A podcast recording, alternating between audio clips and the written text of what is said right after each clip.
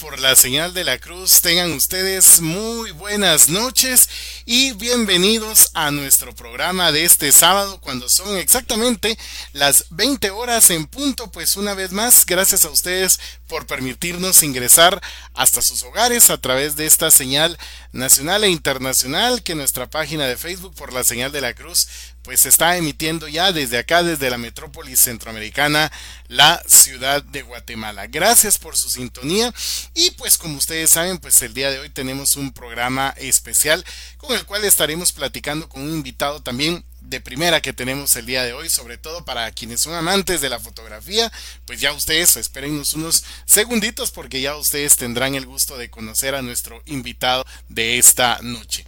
Voy a darle la bienvenida ahora a mi compañero de transmisión, a Mario Roberto Mendizábal, que ya está con nosotros. Mario, muy buenas noches y bienvenido a Por la Señal de la Cruz. Bienvenido.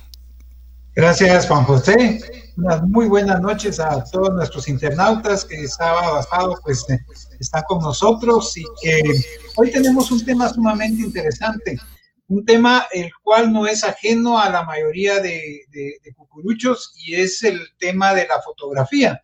Así es que hoy vamos a, tener al fotógrafo profesional Edwin Castro que nos va a estar pues eh, hablando, analizando y dando pormenores de lo que es este arte magnífico que pues muchos eh, practicamos, pero pocos dominamos.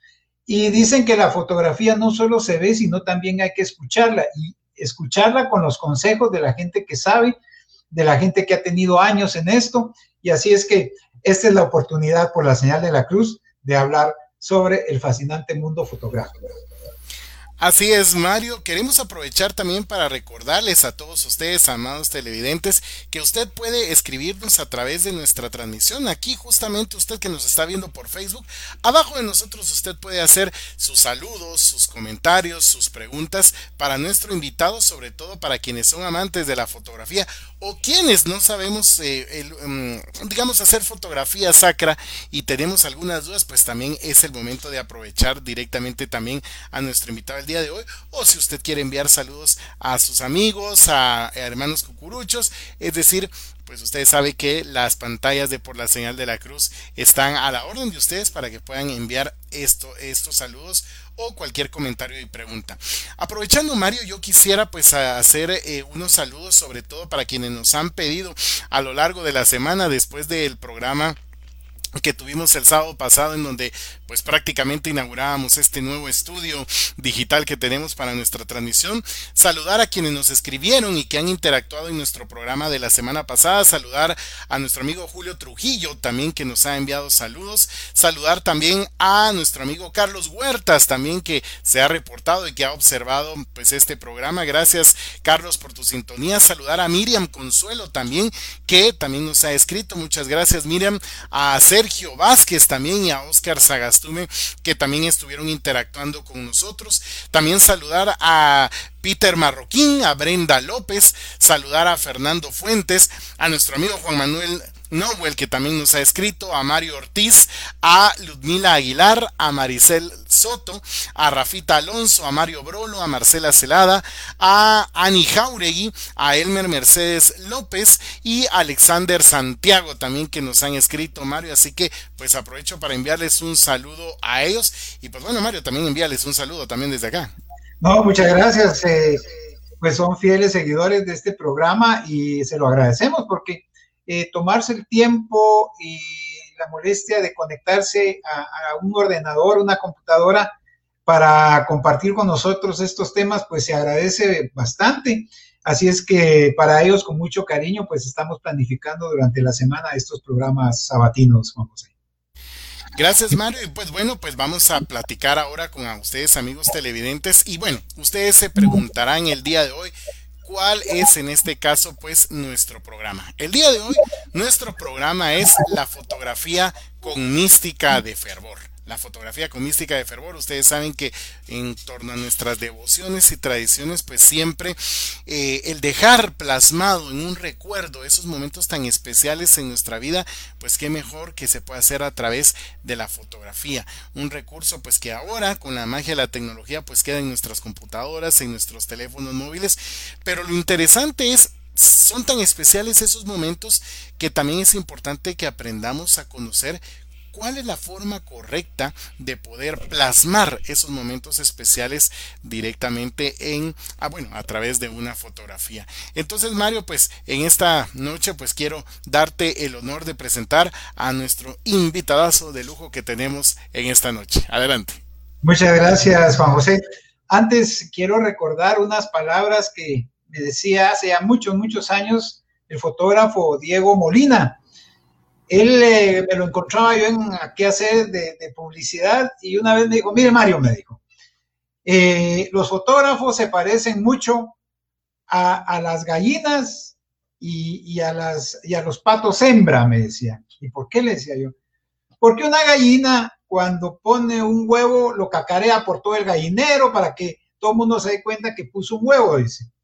Y el pato hembra... Eh, pues lo que hace es se va a un lugar escondido, pone su huevo y nadie se da cuenta. Bueno, y le decía yo, ¿y qué tiene que ver eso con la fotografía? Es que así somos los fotógrafos. Hay fotógrafos que cuando toman una foto quieren enseñársela a medio mundo y alardean de ella, pero hay otros fotógrafos que toman la foto para su interioridad, para una satisfacción personal. Y entonces cualquiera de los dos tipos es válido, dice, pero para, para tener una foto que cumpla con los requisitos que primero uno quiere como artista, porque la fotografía es un arte, eh, tiene que hacer dos cosas. Antes de conocer su equipo, conocerse a sí mismo, conocer su ojo y conocer su oído para escuchar. Y de eso vamos a hablar con nuestro buen amigo Edwin Castro, que tiene ya, bueno, eh, ¿cuántos años, Edwin? 25, 30 años de estar en esa labor periodística fotográfica y que has acumulado pues unas experiencias bárbaras que hoy vamos a compartir en este espacio por la señal de la cruz. Buenas noches, Edwin Castro. Eh, buenas noches, amigos. Qué alegría poder estar por este medio. Eh, créanme que en realidad es un honor poder estar en esta tribuna que ustedes abren en las redes sociales. Son 30 años ya de periodismo, José eh, Luis y Juan José, perdón, y Mario, son 30 años.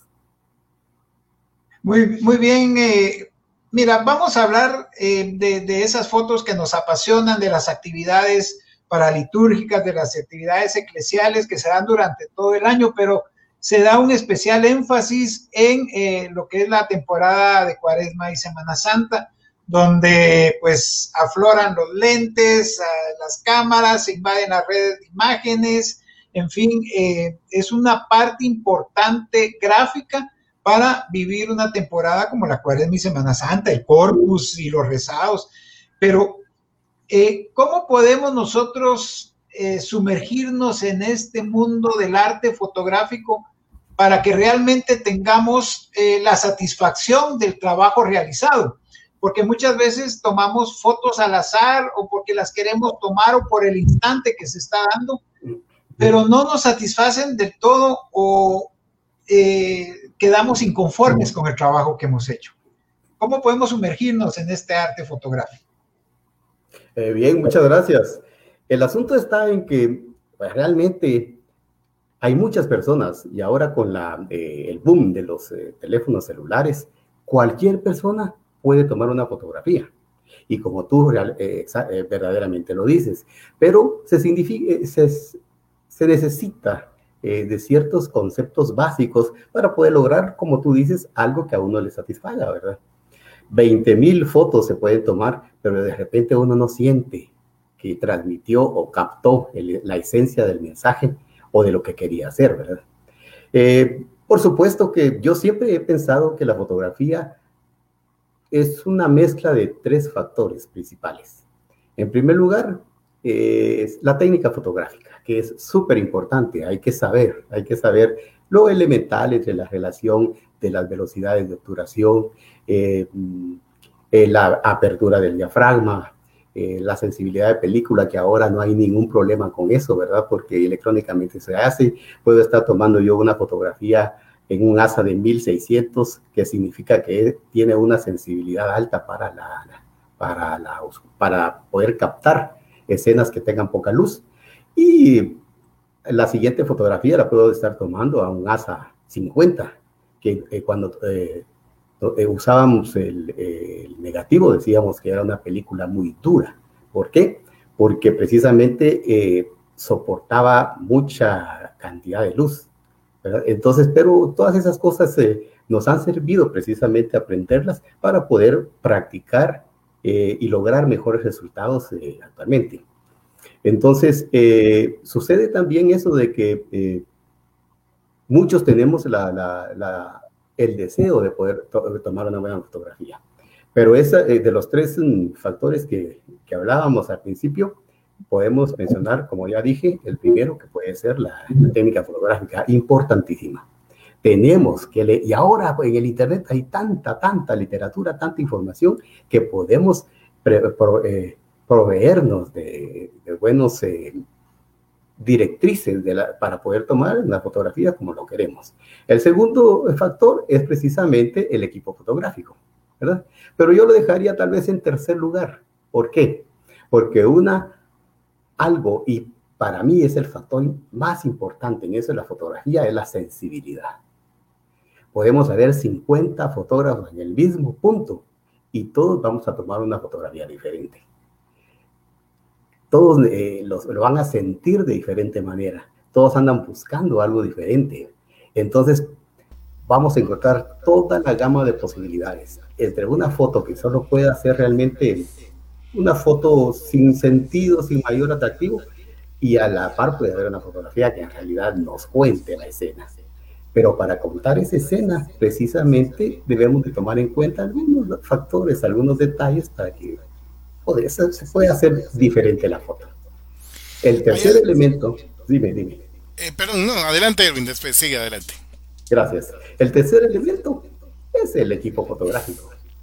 Por supuesto, ayuda. Es mucho mejor tener un lente 2 de apertura de diafragma 2.8 que van a poder percibir mucha luz y un zoom 200 que me va a permitir acercamientos eh, muy convenientes a medias distancias, ¿verdad?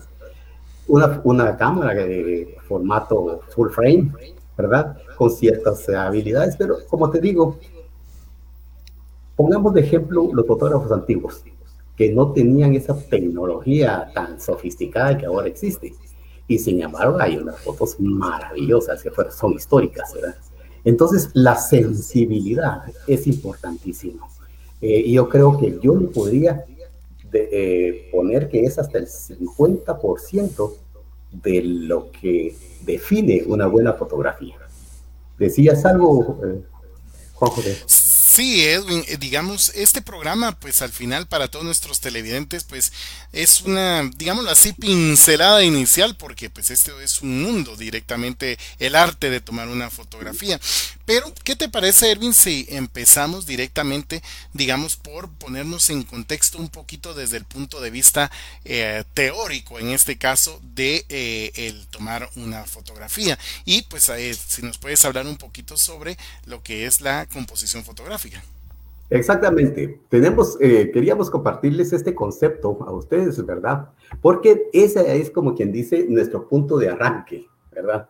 ¿Qué es la composición fotográfica? Y la composición nos va a servir precisamente para poder ir detectando cómo poder disponer los diferentes elementos en el cuadro fotográfico para que se pueda crear algo que en realidad pueda contar una historia. Entonces, el concepto de composición fotográfico que yo considero más eh, apropiado es este, lo que está en amarillo. Es la forma en que se ubican o se ordenan o se distribuyen los, objetos en el campo fotográfico, ¿verdad? En la pantalla que estamos, eh, eh, que se ve en, el visor de la cámara.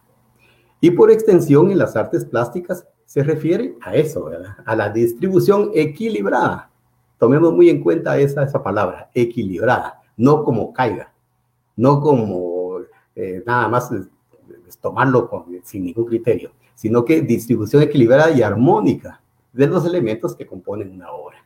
Sigamos a la, sigamos a, la siguiente, Juan José.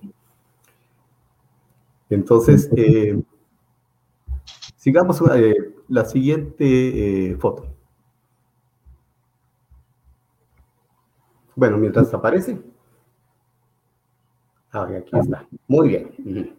Entonces, en fotografía periodística, y ustedes, eh, todos nosotros estamos muy eh, familiarizados con la palabra editar.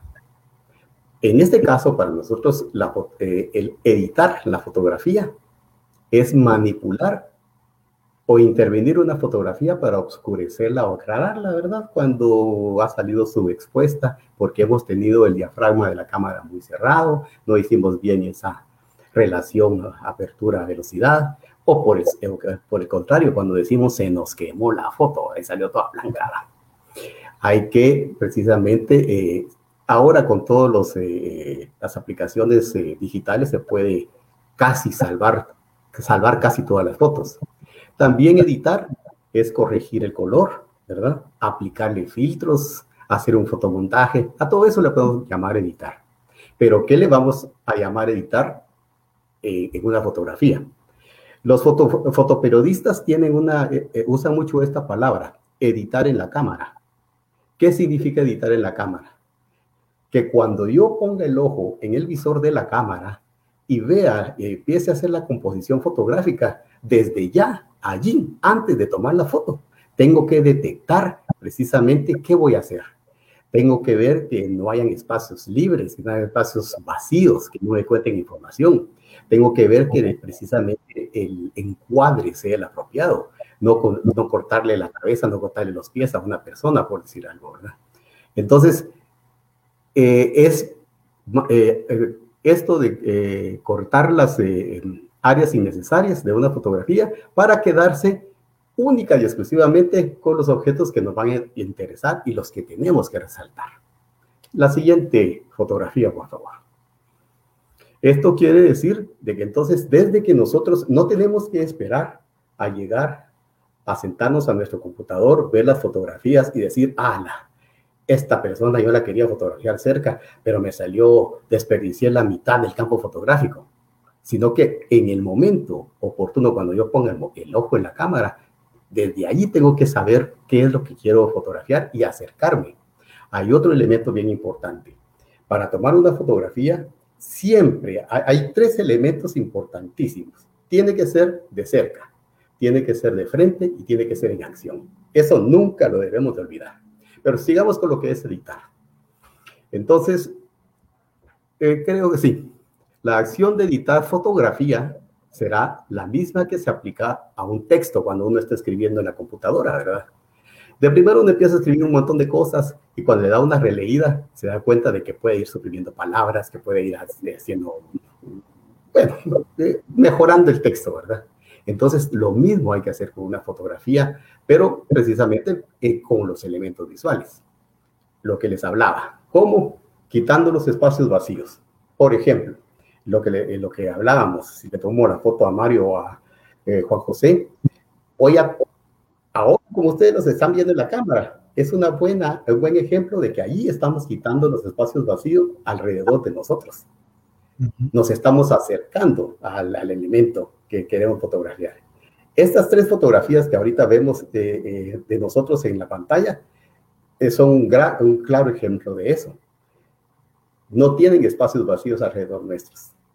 Por supuesto, en ocasiones va a existir ahora que la pantalla se volvió más horizontal para Juan José, tiene él espacios vacíos a su alrededor, ¿verdad?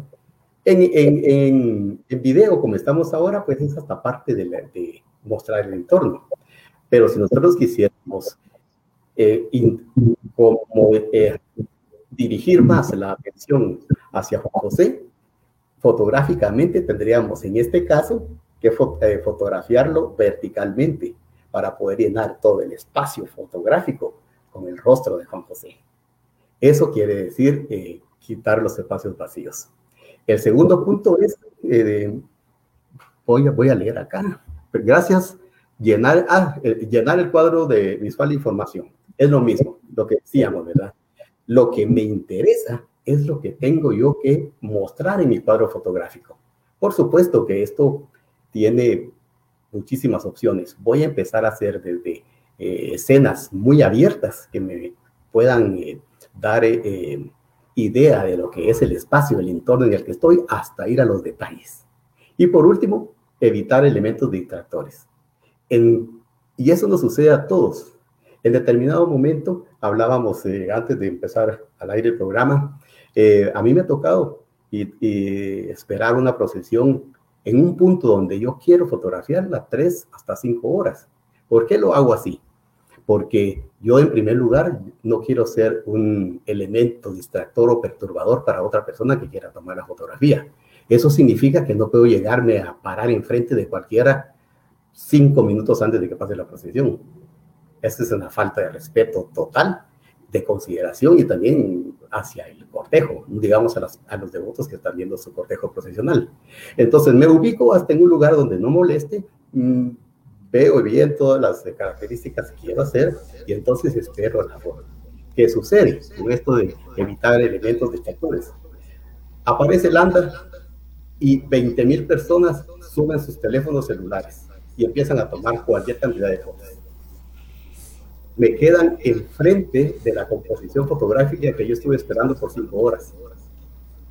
Ese es un ejemplo, pero puede ser que también eh, alguien quiera tomar una fotografía eh, muy cercana. Y cuando está pasando el anda eh, o, su, o, su, o el, el, el, elemento que quiera fotografiar, pasa una persona y le sale a, media, a medio cuadro, ¿verdad? Y le echa a perder la composición fotográfica. Eh, por ejemplo, hay veces que en tiro de cámara alguien quiere fotografiar la imagen de un nazareno, pero adelante hay elementos que lo tapan.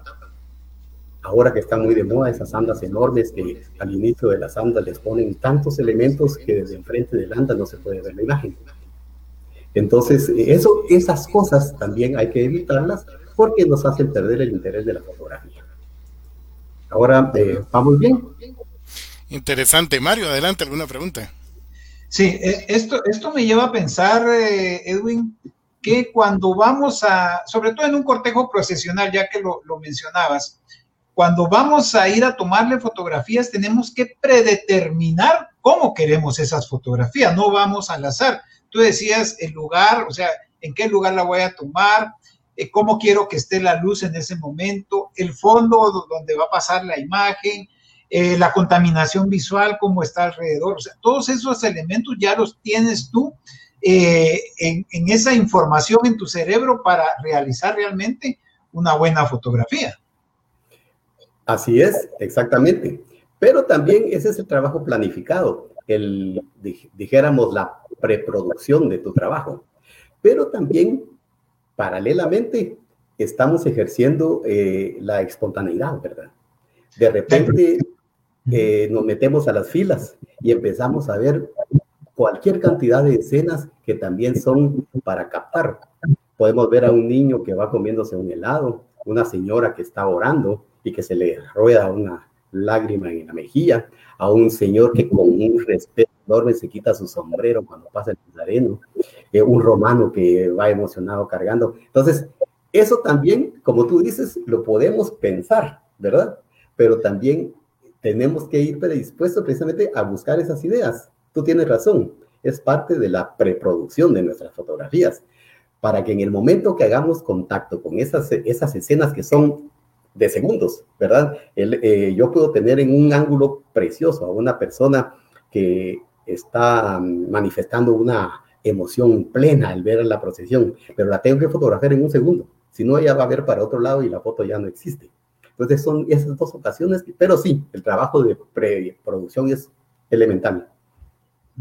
Ahora, ahora eh, Edwin, para eso hay que educar el ojo también, para esa improvisación, para esa instantánea que, surge en un momento determinado y que no se va a volver a repetir. El ojo ya tiene que estar eh, educado en el encuadre, en la profundidad y, en el, y captar ese momento sin que hayan otros distractores. Exactamente. Juan José, por favor, eh, ponnos la siguiente fotografía. Es, aquí vamos a ilustrarlo precisamente con un ejemplo, lo que tú estás diciendo. Por, eh, eso, ¿verdad? Vemos las escenas. Aquí, por ejemplo, ¿qué, nos qué podemos identificar en esta escena? ¿Qué nos cuenta la escena? ¿Qué podemos, cuando, eh, si la vemos detenidamente, qué podemos ver? ¿verdad? En primer lugar, podemos ver que la mitad del campo fotográfico no tiene información. ¿verdad? Estoy hablando de la mitad hacia arriba. Por supuesto que da, entorno, pero no necesito perder tanto espacio para mostrar ese entorno. ¿Qué están haciendo las personas? ¿Van caminando? Eh, ¿Están eh, qué? ¿Verdad? Entonces, por ejemplo, en esta escena no hay un eh, objetivo, no hay precisamente una acción, una intención de mostrar algo, como tú dices, Mario, ¿verdad? Pongamos la siguiente fotografía. Entonces, Cualquiera puede tomar una fotografía así. Y pues, por supuesto, va a registrar el momento, va a hacer, bueno, aquí. Si nos acercamos un poquito más, analizando la escena, hagamos de cuenta de que estamos viendo esta escena por nuestro visor de la cámara, ¿verdad? Eh, nos eh, queremos registrar ese momento. Pero como tú dices, a la hora de tener, en el momento de tener ya más educado el, el ojo o sencillamente saber qué andamos buscando, podemos ir detectando ya puntos de interés en la fotografía. En el recuadro rojo podemos ver, aunque se vea muy lejos, ¿verdad? Es lo que hablábamos también. Es una, una escena captada muy, muy lejos. Pero podemos ver que hay, hay como unas personas, hay alguien ahí eh, a media calle como que si les está dirigiendo la palabra o algo así. El, recuadro rojo puede ser nuestro encuadre en la cámara. Por supuesto que en este eh, para hacer esto deberíamos de tomar la fotografía con un zoom, ¿verdad? Para poder acercar la escena. Por favor, pongamos la siguiente fotografía. Entonces, si ya pudimos precisamente identificar un eh, punto de interés en todo lo que estamos viendo, hacia ahí tenemos que dirigir el, ojo, ¿verdad? Y hacia eso es lo que tenemos que registrar en la cámara. Esto tiene más sentido que la primera foto. Aquí ya podemos ver que hay unas personas ahí como manifestando, ¿verdad? El Señor parece que les está hablando en el, eh, por medio de un altoparlante, un micrófono. Vean el, el, fondo. Eh, ya podemos eh, distinguir que hay como una barricada. Los carros están detenidos y vean, sin tener que mostrar todas las montañas, podemos darnos cuenta de que el entorno es fuera de la ciudad de Guatemala. Entonces, ahí, esa es una forma muy, muy práctica de ir educando el ojo. ¿Qué es lo que queremos ver? Eh, eh, poder ubicar es, eh, los, los, puntos de, de, interés en las fotografías. Ahora pasémonos precisamente a la fotografía de la Semana Santa. Para empezar, vamos a ver primeramente unas fotografías de rostros de nazarenos. Los nazarenos son el elemento principal de la, de la fotografía de la cuaresma y la Semana Santa. Estas fotografías pertenecen al tipo de fotografía artística de estudio, las que nos piden tomar para eh, los grafetes o los turnos de cada año. Cada vez hay más personas que se dedican a eso y hay unas personas realmente especializadas para hacerlo, ¿verdad? es otro, eh, otro campo de la fotografía sacra, otro campo de la cuaresma, ¿verdad? Tiene sus, eh, sus ventajas y sus desventajas. Una de las desventajas es que precisamente se debe de manejar muy bien el criterio fotográfico para poder eh, evitar brillos, ¿verdad? extremos, sombras extremas en, las, en, los rostros de las imágenes, ¿verdad?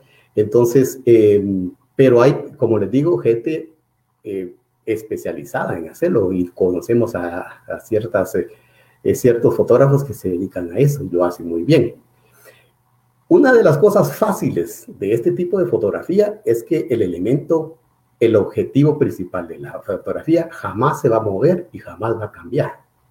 Entonces vamos a tener todo el tiempo del mundo para buscarle su mejor ángulo, para practicar la, eh, la mayor cantidad de, fotografías diferentes que le podamos hacer, desde un plano general como este, ¿verdad?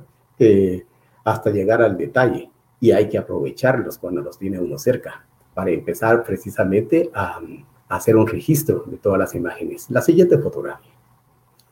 Entonces, eh, ¿qué, tenemos que buscar en una imagen? Son, eh, para nosotros representan mucho de, espiritualmente hablando. Son hermosas, son obras de arte, ¿verdad? De hace siglos, quiere decir que son invalorables.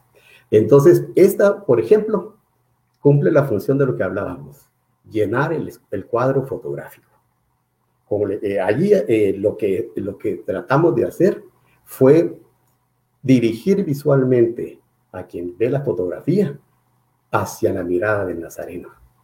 Entonces, lo que queremos precisamente es humanizarlo, que se vea, ¿verdad? Que es, que es una eh, imagen hermosa, bien hecha, perfecta, y que conmueva.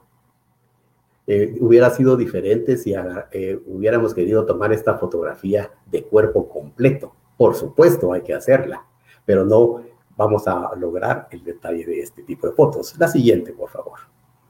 Entonces, eso, todo este tipo de fotografías sirve precisamente para el registro histórico.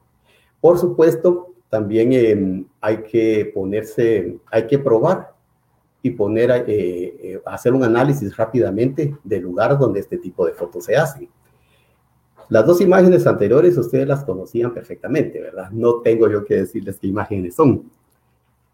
¿Qué imagen creen que es, que es la que estamos viendo en la pantalla? es el Jesús Nazareno de Escuintla, de la ciudad de Escuintla. Dicen que eh, lo copió el, escultor de Jesús de la Merced. Bueno, todos sabemos que Jesús de la Merced inspiró muchísimas imágenes. Entonces, pero es lo mismo.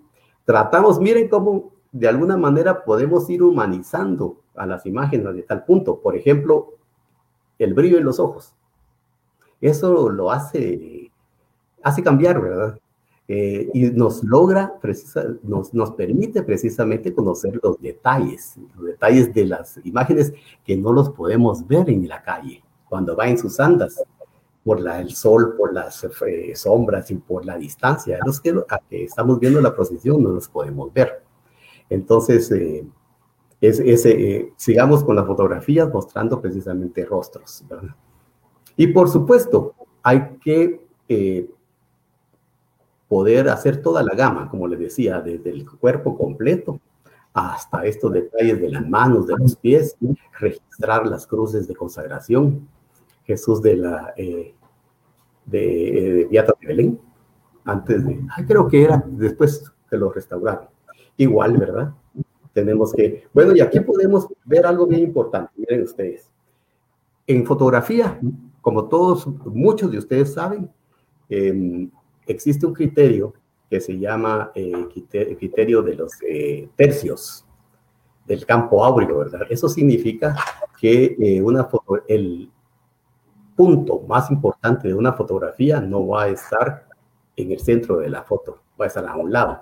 Este está en el centro, pero vamos a poder ver otras que en realidad lo hemos podido colocar en un tercio del cuadro fotográfico, que sería lo, lo inicial. No sé si la foto está completa o tal vez, bueno, o si no, lo, eh, voy a ver otro ejemplo más adelante. Veamos la siguiente.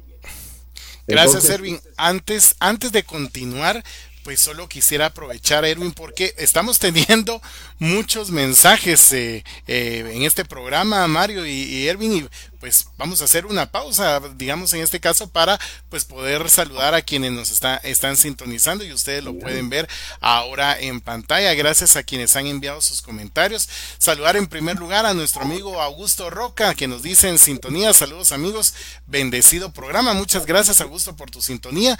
También tenemos el saludo de Raúl Foronda. Raúl Foronda nos dice ya en sintonía, un saludo a todos, en especial a don Mario Mendizábal. Así que Marito, ahí te envían saludos. Muchas gracias, Raúl. Continuamos también, tenemos también a nuestro amigo César Roca. Saludos eh, Roberto, Juan José y a mi estimado Edwin Castro. Bendiciones amigos ahí. Pues gracias César por tu sintonía. Edwin, un saludo para ti también de parte de César Roca. César, qué bien. También tenemos el sal también tenemos aquí saludos de Augusto Roca, una vez más saludándote a ti Edwin directamente también y enviándote bendiciones. Gracias también en sintonía a todos ustedes. También enviarles saludos a nuestro amigo a Julio Trujillo que también está en sintonía en este programa. Así que Julio, saludos también, saludos a Erwin, Mario y Juan José. Señores, saludos para ustedes de parte de Julio Trujillo. Muchas gracias, Julio. Un incalzable también promotor de los medios y comunicador ahí. Eh, así es que felicitaciones, Julio. Abrazo. Perfecto, también vamos a enviar saludos, eh, nos escribe por acá Andrea Ramos, Andrea Ramos de Anleu, saludos Edwin Castro, Edwin, saludos para ti de parte de Andrea Ramos. Andrea, mucho gusto Andrea y gracias por sintonizarnos. Muy bien, continuamos con los saludos. También saludos a Elizabeth Ramos, que nos dice felicitaciones nuestro querido periodista y reconocido fotógrafo Edwin Castro. Saludos, Edwin, para ti también.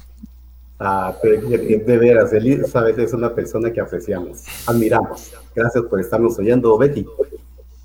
Muy bien, pues estos son los saludos, invitándoles a todos amigos, a si usted quiere seguir enviando sus saludos, pues usted puede enviarlos a través acá de esta transmisión, justo aquí abajo de nosotros usted encuentra pues el espacio para enviar los mensajes a través de la transmisión de Facebook Live. Así que bueno, continuamos ahora, entonces Erwin nos decías para seguir platicando sobre estas fotografías. Eh, muchas gracias, veamos la siguiente, que mm, acerca de del tema de los rostros y de la composición cuando estamos eh, fotografiando las imágenes. Aquí precisamente era lo que platicábamos, aprovechar las oportunidades que tenemos para mostrar detalles que no vamos a poder ver muy comúnmente. La Virgen de los Dolores de la Recolección, en esta foto la idea era mostrar y dejar registro de su cruz de consagración. Esta fotografía fue tomada precisamente el día que ella fue consagrada. Entonces, vean toda la escena, bueno, no es una escena, vean el cuadro, ¿verdad? Eh, y traten de, alguien se podría poner a imaginar, pero ¿por qué no le sacaron todo el rostro a la Virgen? ¿Por qué le cortaron el resplandor? Entonces, eh, el asunto está en que como hablábamos, existe una eh, teoría, una ley en la fotografía que se llama la ley de tercios. La ley de tercios nos indica precisamente que podemos dividir el cuadro fotográfico en tres pedazos, en tres secciones horizontales y en tres secciones verticales. Eso nos, va a dar como resultado seis líneas y seis puntos que, donde eh, se cruzan esos, eh, esos espacios, donde precisamente tenemos que colocar visualmente el elemento más importante de la fotografía. Hagámosle esas, eh, esas eh, separaciones a la fotografía de, la, Santa Virgen de Dolores.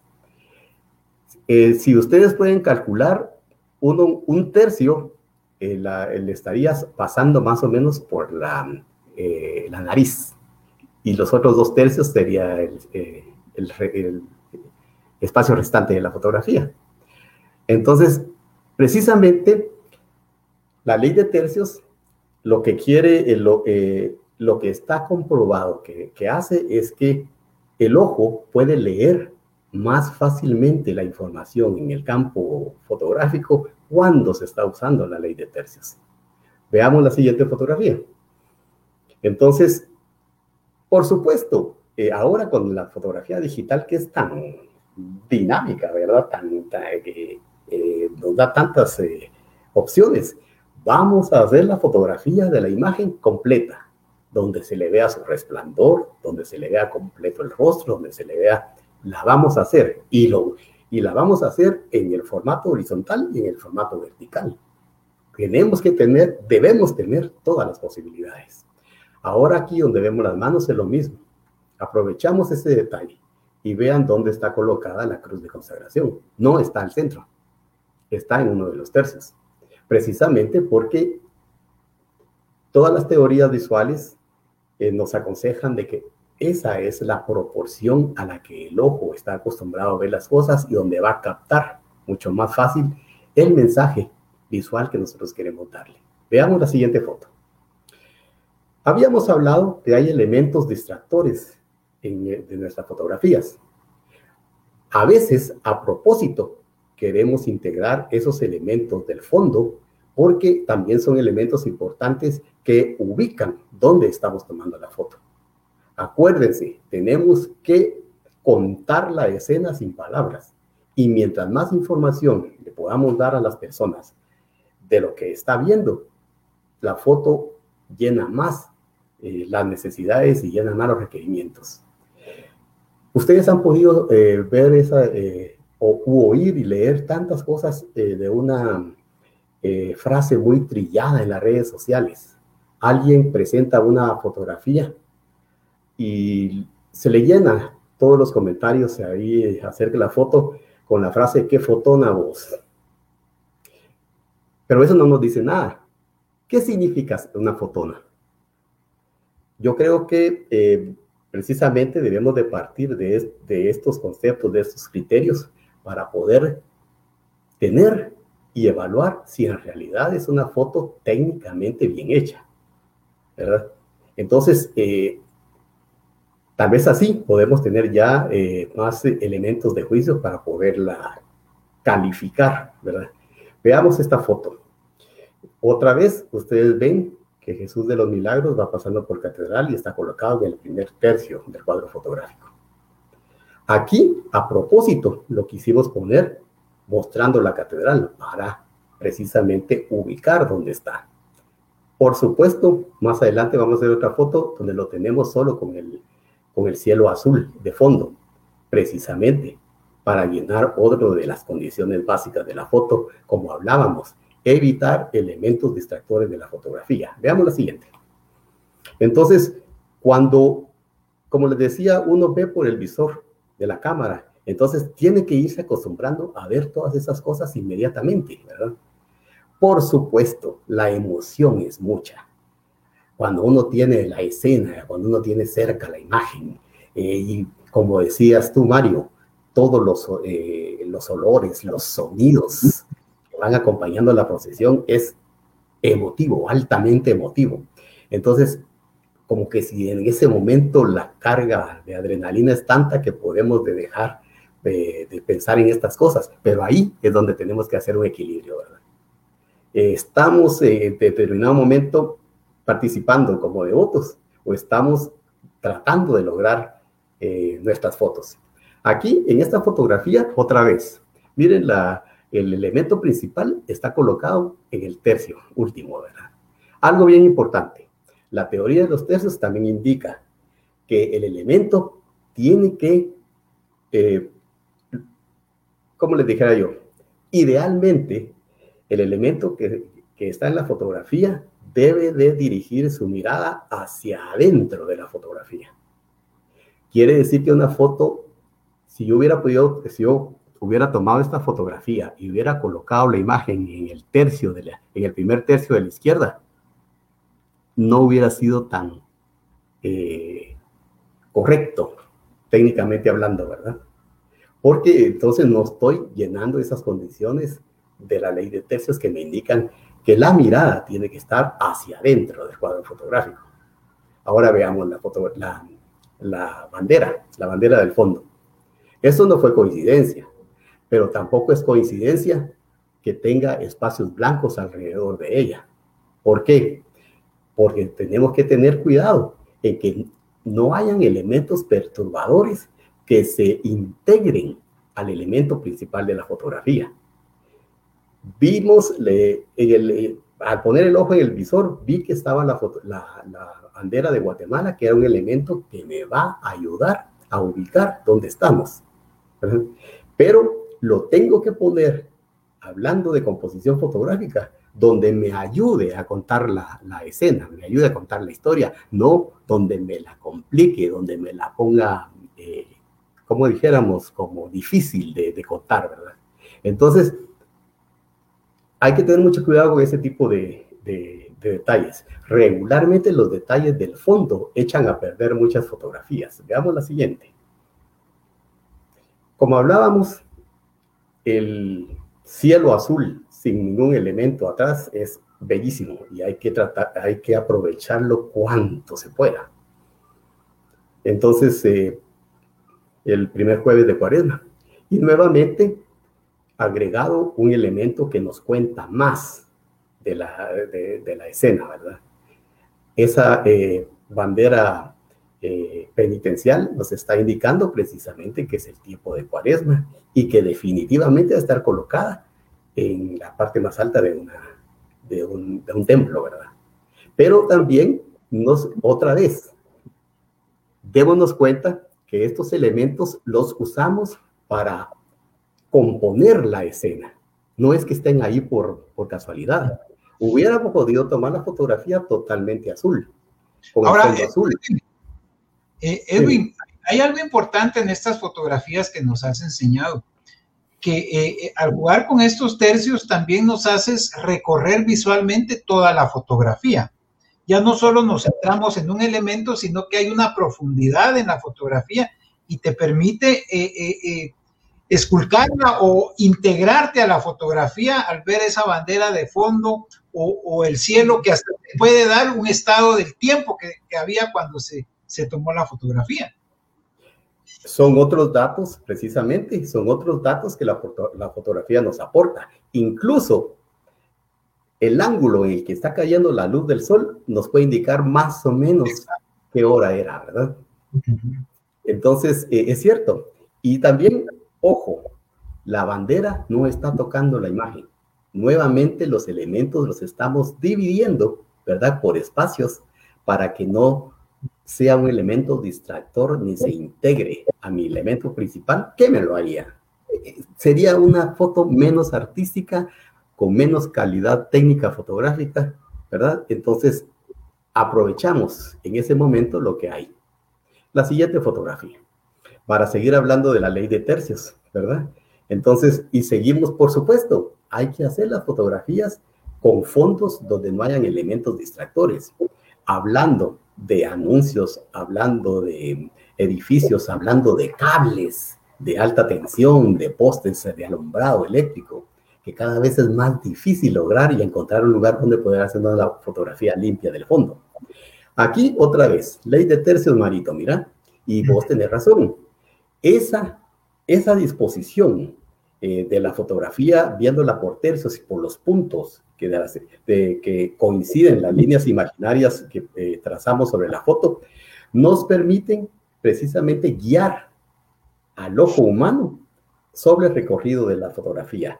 Y se ha quedado establecido por siglos, ya los pintores de Renacimiento lo, lo, lo descubrieron, que ese es el recorrido visual que se hace para poder leer mejor la fotografía. Entonces acá podemos ver pudimos integrar de alguna manera, ¿verdad? Ahí la, la, cúpula de catedral, otra vez el fondo totalmente limpio. Pero vean, otra vez, la imagen está con la mirada hacia adentro del cuadro fotográfico. Veamos la siguiente. Aquí vamos a ponerles un ejemplo de lo que, eh, cómo cambia, cómo cambia eh, cuando uno ve la fotografía, el ojo como que se, se desubica un poco, ¿verdad? ¿Cómo ven esa foto ustedes? También está en la ley de tercios. Quiere decir que eh, llena ese requerimiento. Pero la imagen está con la vista hacia uno de los, eh, a un lado de la fotografía. Y, pesa más. Exactamente. Entonces, esta fotografía, aunque está tomada en un tercio, la mirada de la imagen está hacia afuera del formato fotográfico. Entonces, funciona, por supuesto que funciona, pero es ahí donde podemos empezar a tomar criterios y decir qué fotona. Esta no podría ser una fotona, porque tiene ese, ese detalle que no tomamos en cuenta, ¿verdad? Sigamos viendo fotografías. No lo puedo oír. Entonces, em, creo que el siguiente tema precisamente vamos a hablar sobre lo, que es la magnitud de la fotografía, precisamente. Entonces, eh, eso es bien importante. Cuando estamos situados en el lugar donde vamos, hemos elegido para tomar la fotografía, debemos de empezarla a tomar desde que nuestros ojos la ven. Y como ya tenemos, como tú decías, Marito, eh, predispuesta eh, predispuesto el ángulo visual, pues entonces lo único que vamos a hacer es ir buscando que los elementos casen en lo que ya tenemos pensado, ¿verdad? Pero empezamos a tomar las fotografías desde que está lejos para tomar la magnitud, ¿verdad?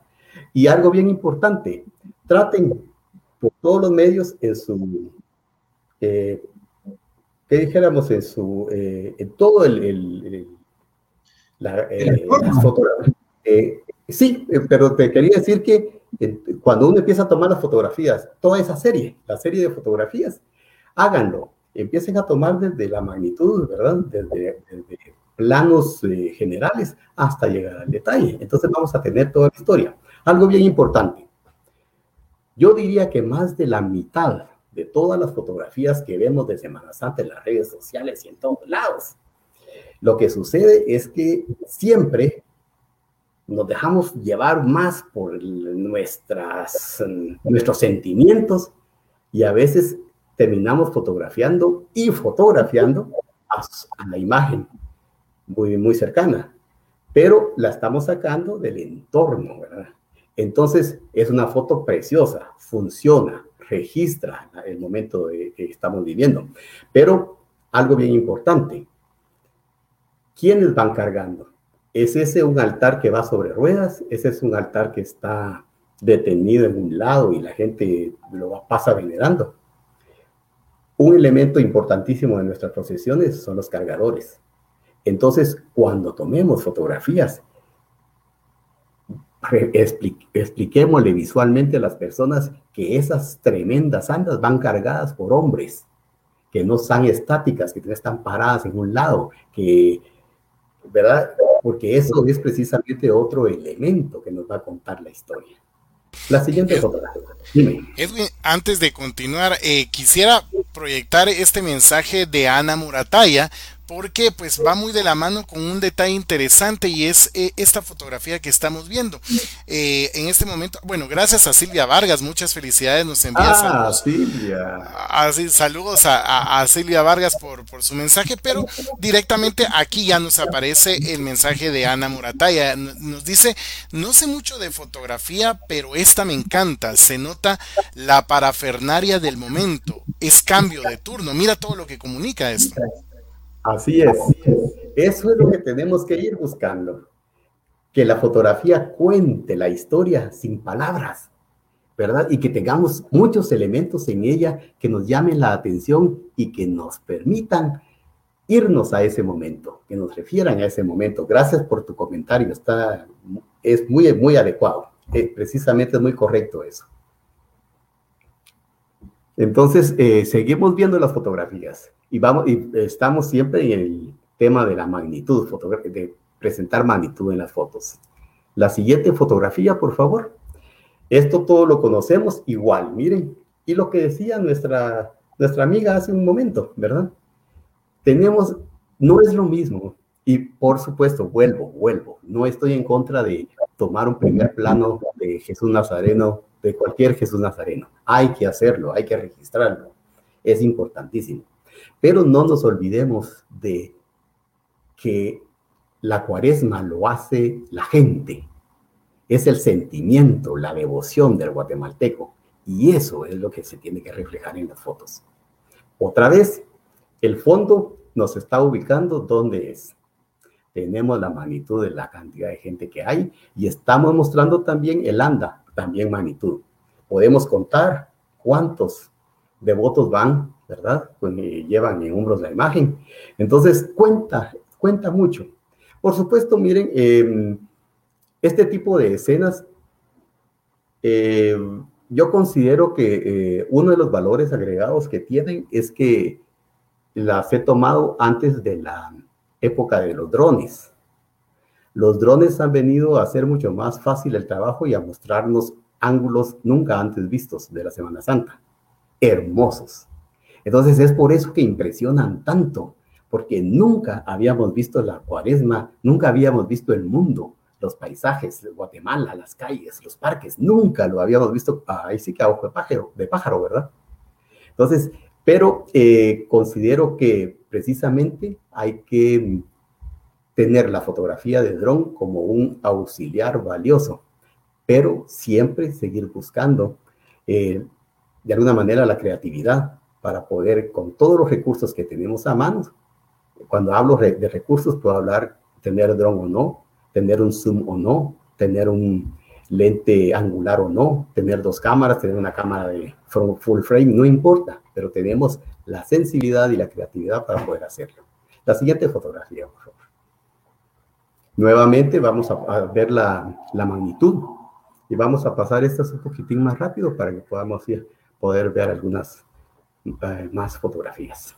Precisamente, otra vez, vamos a ubicar el lugar donde es. Y miren ustedes, la magnitud tiene a veces esa desventaja, que los elementos ya se ven muy eh, difusos, ¿verdad? Pero esa es la idea. Esa es parte, como les decía, de la serie de fotografías que debemos de tomar. La siguiente, por favor. En la siguiente es otra escena que mm, precisamente, eh, ah, yo diría que tiene unos 15, 17 años tal vez, la fotografía. De hecho, es fotografía tomada con negativo. Y pues eh, lo mismo, ¿verdad? Tratamos de, registrar la magnitud. Eh, quiénes van cargando, en qué lugar especial se ha tomado la fotografía, por qué, ¿verdad? Contar la historia visualmente. La siguiente, por favor. En esta que vamos a ver otra vez, son los recursos a los que teníamos que, que eh, como les dijera yo, eh, tenerlos a la mano cuando no tenemos un dron. Este es un paso, ¿se acuerdan ustedes? El, encuentro hermoso que se hacía en la 15 calle, creo que era, ¿verdad? Eh, el día del domingo de resurrección, con la imagen del resucitado del Calvario y la Santísima Virgen. Entonces, esta pareciera una escena que ese es otro de los elementos que tenemos que ir buscando, como les, diga, les digo, tengan, tengamos dron o no. O no solo eh, buscando eh, tomas aéreas, eh, el techo de una casa, un balcón, todo lo hemos hecho, ¿verdad? Buscando siempre precisamente un ángulo diferente. Hay que tomar en cuenta algo muy importante también. La fotografía que impacta es la fotografía que no está tomada como el ojo humano la ve. Si yo, si yo muestro una fotografía desde un poco más arriba o abajo, en contrapicada, a como regularmente el, el ojo humano la ve, la fotografía va a ser totalmente diferente y volvemos, el ojo al leerla va a captar que precisamente es una posición eh, diferente, ¿verdad? Esta fotografía tiene también la característica otra vez de no tener elementos en primer plano como cables y todo eso, ¿verdad? Que hubieran podido, hubiera echado a perder la escena. Aquí estamos eh, en la terraza de la casa, tuve que pedir permiso, los señores, eh, pues amablemente siempre nos daban permiso para subir a la terraza de la, de la casa y desde ahí podíamos tomar estas, esta, este tipo de, de fotografías. Erwin, eh, vamos, tenemos que hacer una, una pausa comercial, Mario, pero antes de ir a la pausa, no sé si tienes algún comentario. Adelante. Eh, sí, pero vamos a la pausa si quieres, porque quiero decir algo también que se analiza dentro de, de un anda profesional que muchas veces pasamos desapercibido, pero después de la pausa. Muy bien amigos, entonces vamos a hacer una pausa comercial. Usted no se desprenda de la sintonía por la señal de la cruz y seguiremos con este recorrido que estamos realizando con estas hermosas fotografías tomadas por nuestro invitado de esta noche, el fotógrafo Edwin Castro. Hacemos una pausa y recuerde usted está en sintonía de por la señal de la cruz. Regresamos.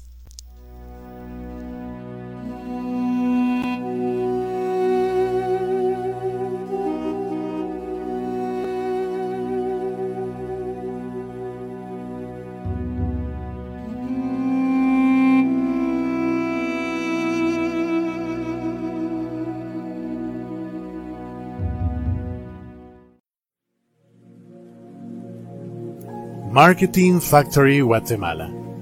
Después de cualquier crisis, toda empresa necesita recuperarse comercial y financieramente. Marketing Factory Guatemala es una empresa de profesionales que quieren ayudar a su empresa a superar esta crisis. Desarrollo de planes comerciales, de comunicación y financieros son las principales herramientas para construir el nuevo futuro que se visualiza. Contáctenos al 2471-7289, o al 5514 7753. Marketing Factory Guatemala. Soluciones estratégicas para problemas complejos. Locomotivos Visuales, una empresa especializada en el diseño, desarrollo y venta de artículos promocionales de alta calidad, reconocido desde hace seis años en el mercado como un aliado estratégico para las campañas de mercadeo y publicidad de nuestros clientes. Tenemos a la disponibilidad múltiples artículos personalizables con alta calidad y bajo precio, los cuales podrá imprimir con su marca, logo o diseño, ya que contamos con más de 10 formatos de impresión. Para tener una estrategia de promoción eficiente y accesible, cuente con locomotivos visuales.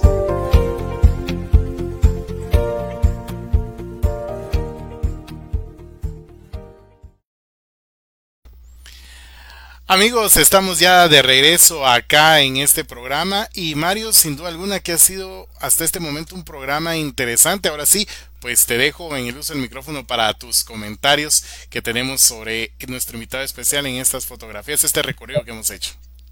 Gracias, Juan José. Sí, eh, eh, la temática o eh, la intención para con este programa es que las personas ya tengan un conocimiento básico de cómo manejar sus cámaras, cómo manejar el ojo cuando pues ya se dé después de esta pandemia eh, eh, el recorrido de los cortejos profesionales y se tenga un concepto más profesional del quehacer fotográfico.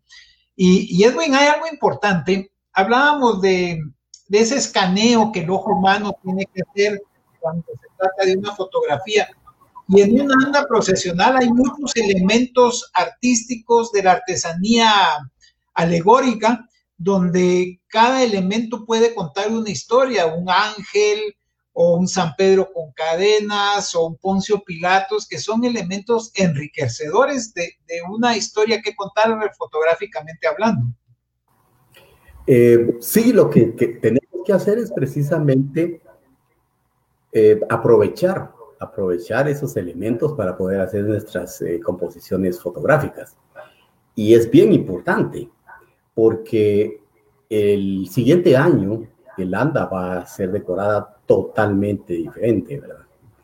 Entonces, eh, tenemos precisamente que captar la variedad de ángulos en que podamos, como decíamos, contar la historia con mayor cantidad de detalles, ¿verdad? Entonces, eh, podemos, y como tú sabes, ¿cuánto tiempo están las procesiones en la calle?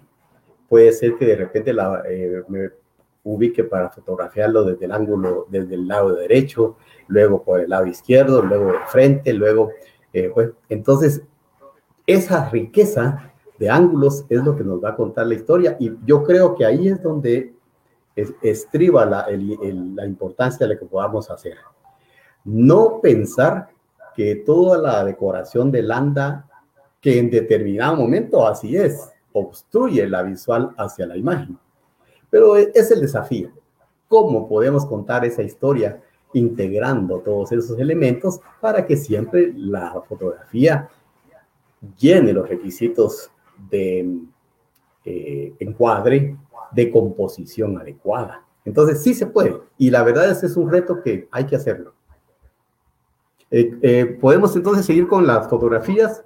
Vamos a ir un poco más rápido para poder ver algo más.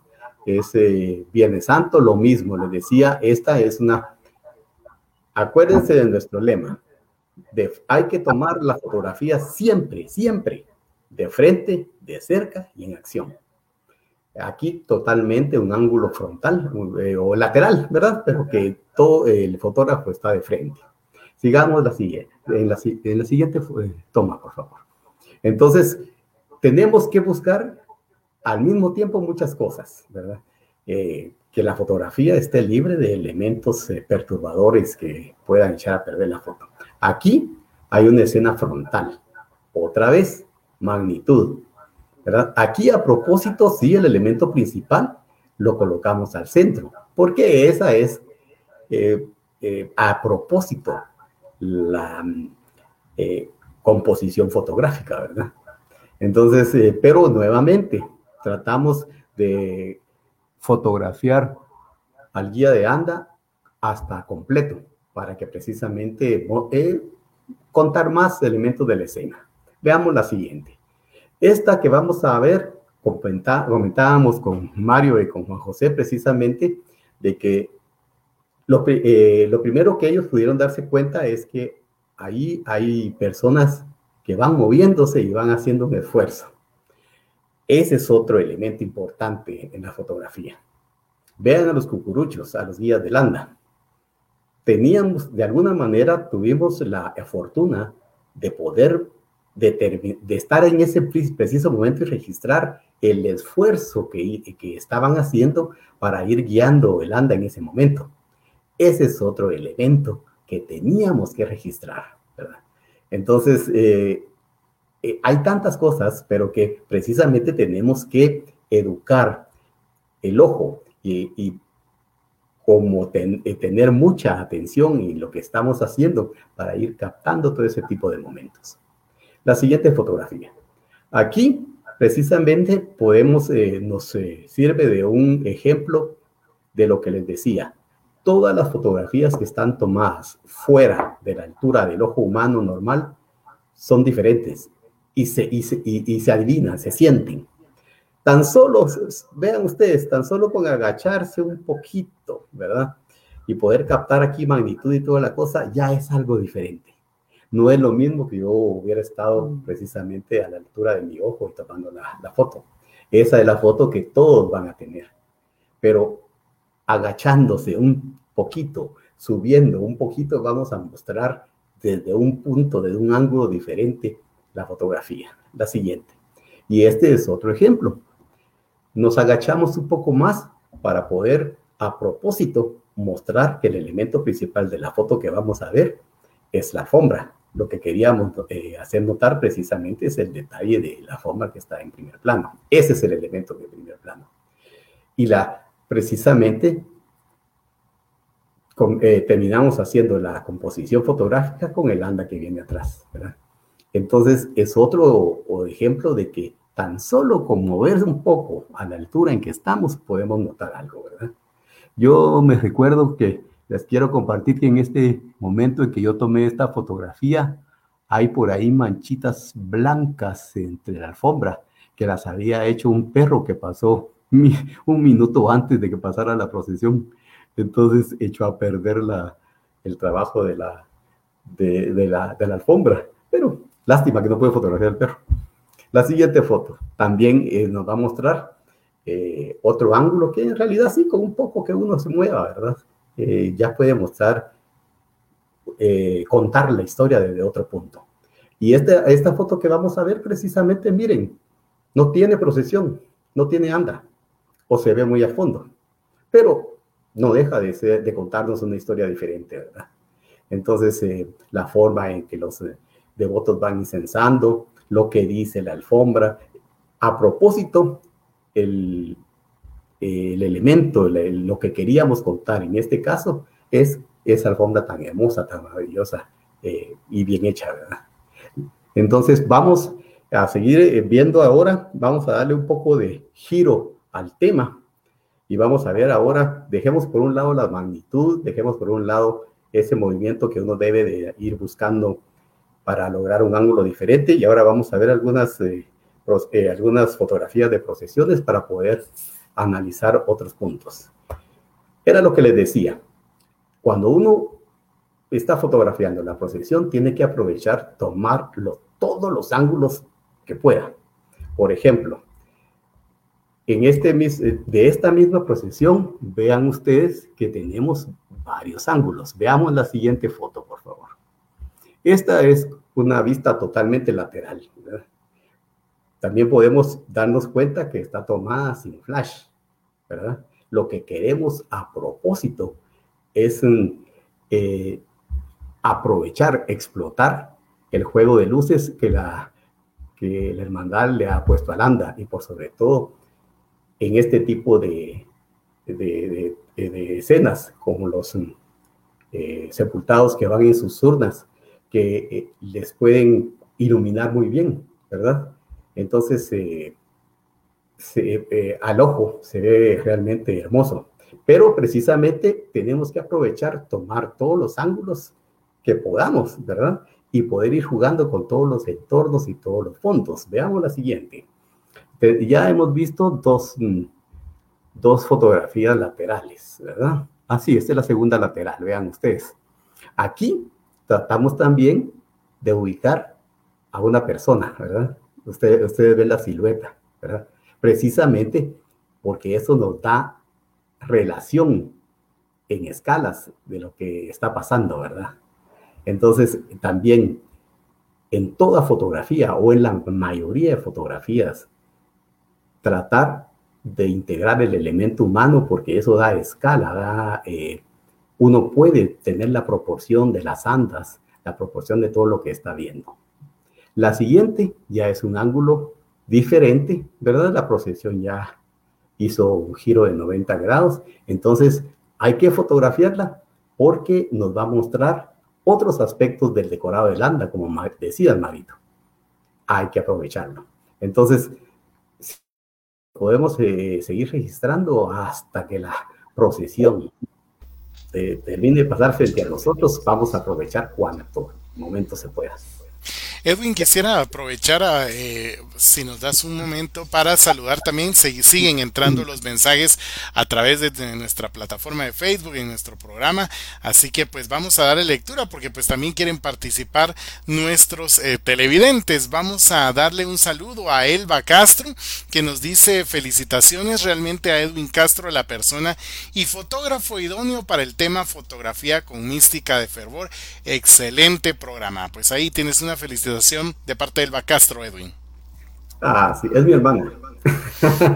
gracias, gracias, gracias, Elba, por estar en sintonía con nosotros. Te amo. Seguimos con los mensajes también. También queremos saludar también a Ana Morataya, que aquí te envía de nuevo un saludo también para ti. Gracias. Gracias Ana por tu saludo también y nos dice por acá también ella en otro mensaje nos dice, me encanta, se ven varios elementos y más la cúpula de catedral, refiriéndose a las anteriores fotografías, eh, Erwin, que nos mostrabas y que creo que siempre, eh, eh, a muchas personas siempre nos ha gustado esos fondos de la catedral, sobre todo el ver cómo se conjuga ese azul de la cúpula de catedral metropolitana con el cielo cuando estamos en esas tardes de Cuaresma y Semana Santa, Erwin. Sí, sí, y algo bien importante, hay que aprovechar cuando el sol, el, ángulo del sol está proyectándose de frente hacia la imagen o lateralmente, ¿verdad? Porque cuando nos vaya a quedar en contraluz va a ser bien difícil, pero se puede hacer, se pueden eh, probar algunos aspectos artísticos, ¿verdad? Como que el sol se vea con ciertos rayos, que se vuelva la, la imagen, se vuelva una silueta.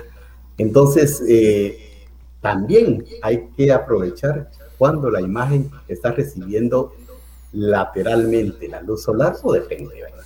Por hablando de esto, Juan José, eh, yo, para mí, las horas eh, primordiales para poder tomar una fotografía son cuando el sol no está totalmente cenital. Es decir, que yo trato de tomar las fotografías desde que amanece a las 6 de la mañana hasta las 10, 9 y media y luego en la tarde, a partir de las 4 de la tarde, de 4 a 5, 6 por ahí. Por supuesto, si quiero fotografiar a Jesús de los milagros en el palacio, la voy a tener que hacer a las 2 de la tarde. Pero siempre lo que hablábamos, la preproducción. Así es, Edwin. Vamos a continuar con los saludos. Ahora, de nuevo nos escribe Elizabeth Ramos y nos dice esto. Excelente presentación, hermosa camisa, Edwin. Edwin, yo tengo esa duda, la camisa que estás portando, cuéntanos, porque a mí también me llamó mucho la atención. Muchas gracias. Y es que también eh, Betty eh, sabe, otro de mis eh, pasiones fotográficas es la cultura maya. Hemos estado investigando los últimos 20 años acerca del uso, el origen eh, el símbolo, la, simbología del vestuario maya, con énfasis en los trajes típicos eh, masculinos. La camisa que yo porto es la camisa que usan los pobladores de Santa María de Jesús en Zacatepeques. Entonces, Sí, esta brevemente les, les comento que la elaboró una señora ya anciana. Y cuando yo se la llegué a pedir, me dijo, mira, no me comprometo a hacértela. Yo dije, ¿será que no lo hacen para personas que no sean de su familia? Porque es una costumbre, ¿verdad? Entonces me dicen, no, me voy a tardar cuatro meses en hacértela y me puedo morir antes y no la voy a terminar. Pero yo le dije, no, pero no se va a morir. Gracias a Dios, Dios le dio mucha vida a doña María Char, que fue la que confeccionó esta camisa. Y eso va a ser otro tema, de veras, vamos a poder hablar sobre la, el traje maya.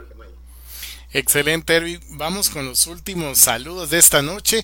También eh, Gloria Osuna nos dice, felicidades Edwin, muy interesante entrevista. Gracias, Bendiciones. Gloria. Gracias, Gloria. Mucho gusto. También tenemos por acá el saludo de Walter Mancía Sánchez. Nos dice felicitaciones, mi buen amigo Edwin Castro. Aquí está también otro saludo para ti, Edwin. Excelentes ah, fotos también. Doctor Mancía, un abrazo, un abrazo, se le estima.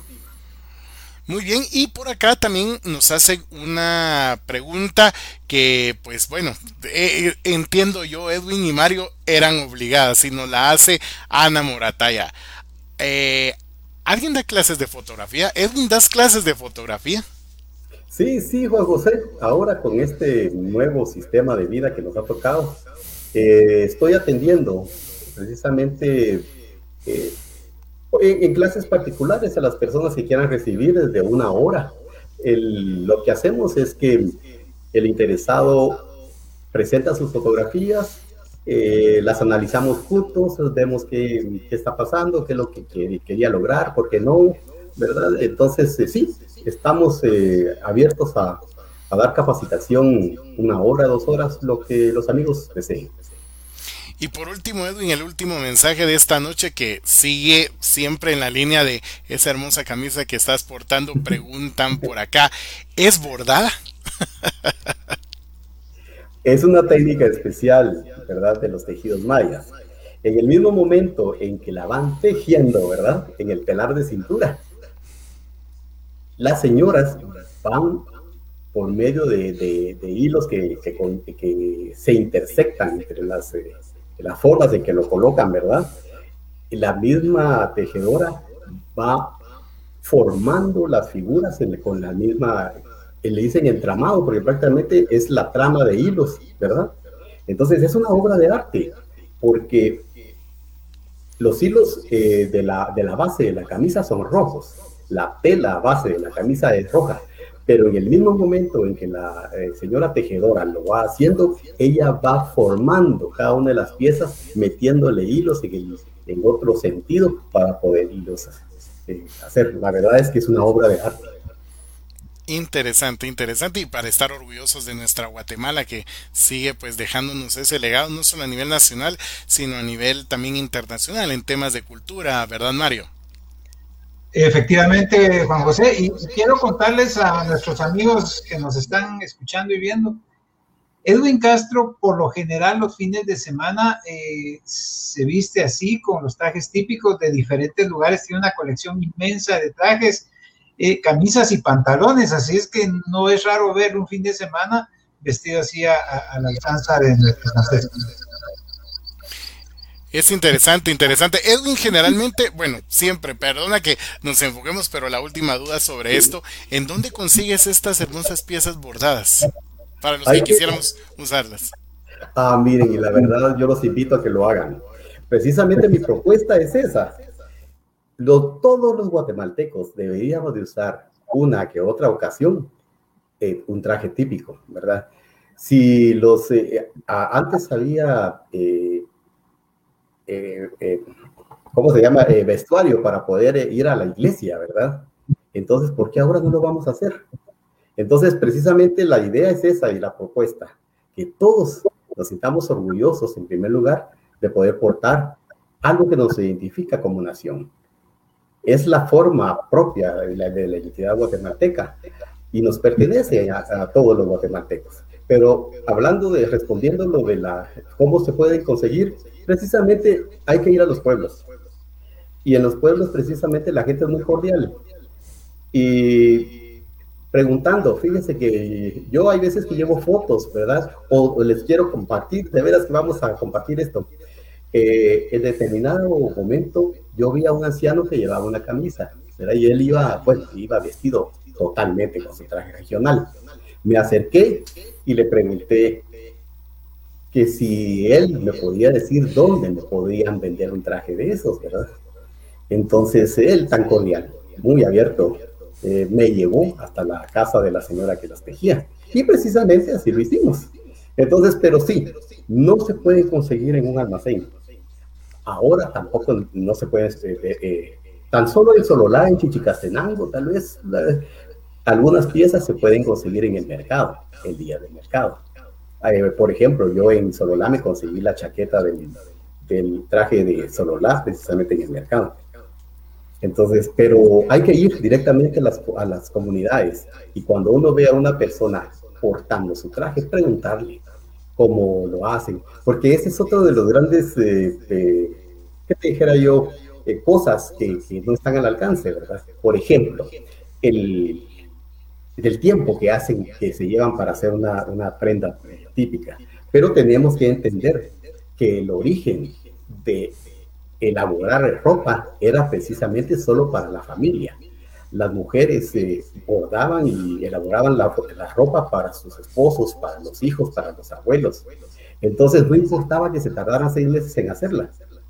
Era un acto de amor, un acto de, que le querían ellas dar, eh, vestirlos como eh, muy singular y todo. Entonces, entendiendo todas esas cosas, podemos sentirnos y tomar, eh, valorar, valorar cuánto, cuánto puede estar eh, implícito en portar una prenda de los trajes mayas. Así es, Edwin, como lo podemos ver en el mensaje que nos coloca nuestro amigo Julio Trujillo. Mario secunda la propuesta de Edwin. Sí, es que eh, también Julio conoce, conoce esta inquietud de, de Edwin de, dar a conocer los trajes y sobre todo los trajes típicos masculinos, que Edwin se ha perdido realmente esto con la modernidad y, con aquello también de, de la gente sentirse menospreciada eh, por llevar eso. Entonces ese, orgullo de nuestros trajes hay que rescatarlo. Y también ah, hay... Sí. adelante, Edwin, perdón. No, solo quería decir que precisamente sí, hay una gran carga social y de prejuicio, que es lo que no nos deja caminar. Correcto, sí, sí. Y es un reto siempre que tenemos los guatemaltecos, ¿verdad? Es decir, el cada día sentirnos orgullosos de lo que tenemos a nivel de cultura, a nivel de nuestras tradiciones, a nivel de lo que es nuestra tierra, pues siempre vale la pena pues recordar que pues parte de los fines de este programa es pues llevarles a ustedes estos espacios, estos momentos en donde podemos ver el arte, eh, el talento que tienen tantos guatemaltecos, guatemaltecos especiales, como es en el caso de nuestro amigo Edwin Castro, que al igual que como menciona Andrea Ramos de Anleo por acá, felicidades Edwin Castro, una admirable, admirable su perseverancia y tenacidad en la fotografía, es todo un arte, Edwin. Muchas gracias, Andrea. Muchas gracias por palabras hermosas. Quedan en nuestro corazón. Perfecto, pues prácticamente Mario, estamos ya en los últimos minutos de nuestro programa. Si quieres hacer algunos comentarios adicionales, adelante Mario. Bueno, nos ha dado Edwin realmente una cátedra sobre fotografía. Un gusto tenerte acá en nuestro programa, Edwin. El gusto es para mí. Gracias, Edwin. Pero solo eh, yo quisiera hacer una recomendación a aquellas personas que les gusta tomar fotografías, que con el afán de tomar las mismas, pues a veces obstaculizamos un cortejo procesional o, somos eh, un poco altaneros con tal de tener esa toma. Un buen fotógrafo pasa desapercibido. Nosotros hemos visto las fotografías de Edwin Castro que las ha hecho en lugares realmente que no está en primeras filas, que no está dentro de, las apretazones, que no va a la par del anda y es como mejor se toman las fotografías, porque muchas veces somos un obstáculo en, el buen ordenamiento de un cortejo procesional, sobre todo en la salida y entrada de los mismos. Y hay algo, Edwin, que ha significado eh, mucho la fotografía en estos dos años que no hemos tenido recorridos procesionales, es dar el testimonio de que en estos años se ha manifestado el fervor de otra manera y que ha quedado plasmado en esas mismas fotografías. Así es. La eh, Cuaresma y Semana Santa de este año nos ha permitido otro enfoque totalmente de lo que son las tradiciones de la Cuaresma. Y algo importante, nos ha permitido tener más cerca las imágenes. Ahora casi las hemos podido tocar, lo que no sucede cuando van en sus andas procesionales. Vean ustedes, eh, sí, esas eh, eh, expresiones de, de, fervor que hubo durante la Semana Santa, las imágenes estuvieron en los atrios de las iglesias, la gente llegó muy cerca. Y todo eso también tiene que quedar registrado para cuando no primeramente Dios salgamos de todo eso. Por acá nos escribe Luisa María Catalán. Erwin dice, sin duda tenemos una cultura maravillosa. Felicidades a Erwin por ese espíritu patriótico. Más guatemaltecos así necesitamos, Erwin. Qué palabras tan hermosas. Eso es. Y la verdad, eso es lo que yo les los quiero exhortar. Vivimos en, una, en un país bendito y debemos sentirnos orgullosos de nuestra identidad, de nuestra cultura. Y cuando digo eso, eh, integro toda nuestra cultura ancestral y toda nuestra bendita cultura que nos ha dado paralelamente nuestra fe católica. Debemos sentirnos orgullosos, saber por qué de cada cosa y practicarlo. Y por sobre todo, yo les pido que se lo cuenten a los niños, que los niños sepan, aprendan. Y si aprendiendo la verdad, ellos no quieren, no quieren llevar en el corazón eh, una Guatemala como la que nosotros conocimos, por lo menos van a respetar, porque nadie puede respetar lo que no conoce. Entonces, los niños podemos en este eh, ahora orientarlos para que ellos dentro de unos pocos años sean los portadores de la tradición. Entonces compartamos con ellos todo lo que Dios nos ha permitido conocer y vivir. Muchas gracias Edwin. Pues Marito, te dejo los micrófonos para tus palabras finales y despedir a nuestro invitado de esta noche. Gracias Edwin por, por eh, toda, esa, toda esa información, ese bagaje de conocimientos que has adquirido a través de la experiencia de los años. Tengo la oportunidad de conocerte desde pues, hace tiempo y he admirado siempre tu trabajo y, gracias por ese aporte que das por la señal de la cruz.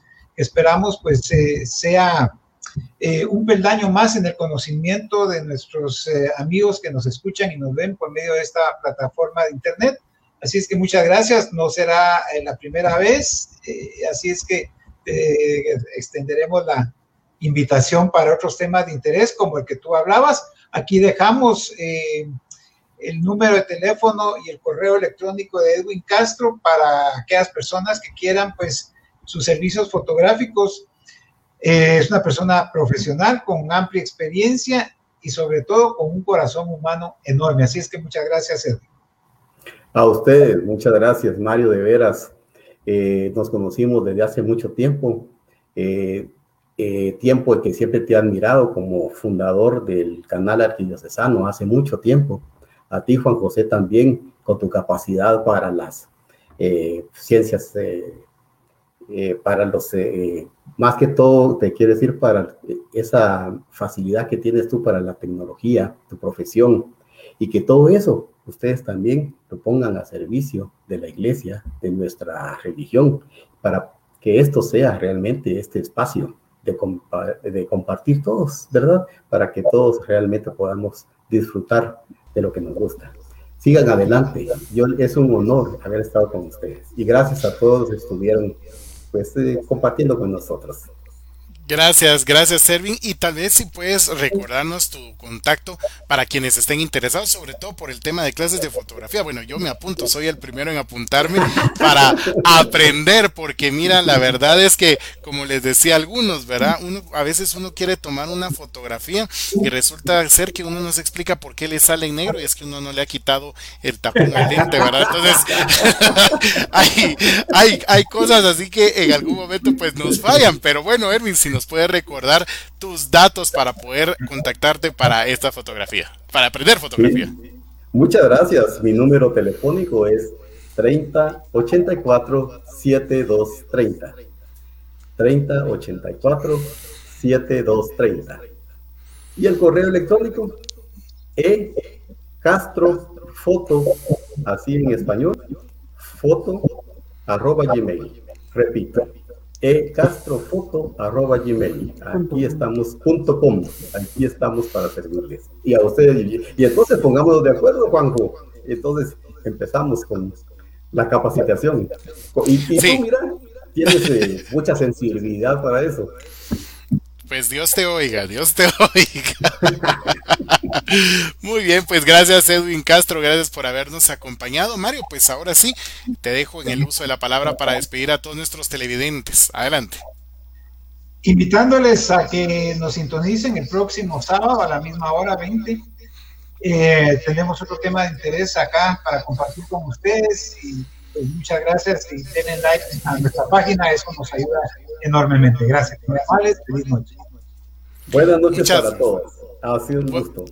Gracias. Gracias, Erwin. Bueno, pues ha sido pues un programa interesante. Recuerden ustedes que siempre, todos los sábados, a partir de las 8 de la noche, usted puede sintonizarnos acá a través de nuestra página de Facebook en por la señal de la cruz. Recuerde, el próximo sábado pues tendremos otro tema interesante. Siempre recuerde que siempre en nuestra página estamos avisando sobre los programas que tendremos cada fin de semana para que usted no se pierda estos coloquios nocturnos en torno a nuestras devociones, nuestras tradiciones, nuestra cultura, el arte, es decir, esa expresión mística que tiene Guatemala y que pues ofrece a todo el mundo. Así que de nuestra parte, pues agradecemos a nuestro invitado a Edwin Castro en la voz y en la conducción de este programa, pues mi compañero Mario Mendizábal y su servidor Juan José Alvarado. Una vez más, gracias por escribirnos y lo más importante también, invitarlos a que ustedes a través de sus redes sociales compartan este programa. Si usted se perdió algunos programas anteriores, pues está en nuestra página de Facebook para que usted pueda verlos y sobre todo que nos formemos para dar razón de nuestra fe y de nuestras tradiciones. Así que a todos ustedes, muy buenas noches. Esto es fue por la señal de la cruz y nos vemos el próximo sábado a las 8 de la noche. Gracias. Con permiso.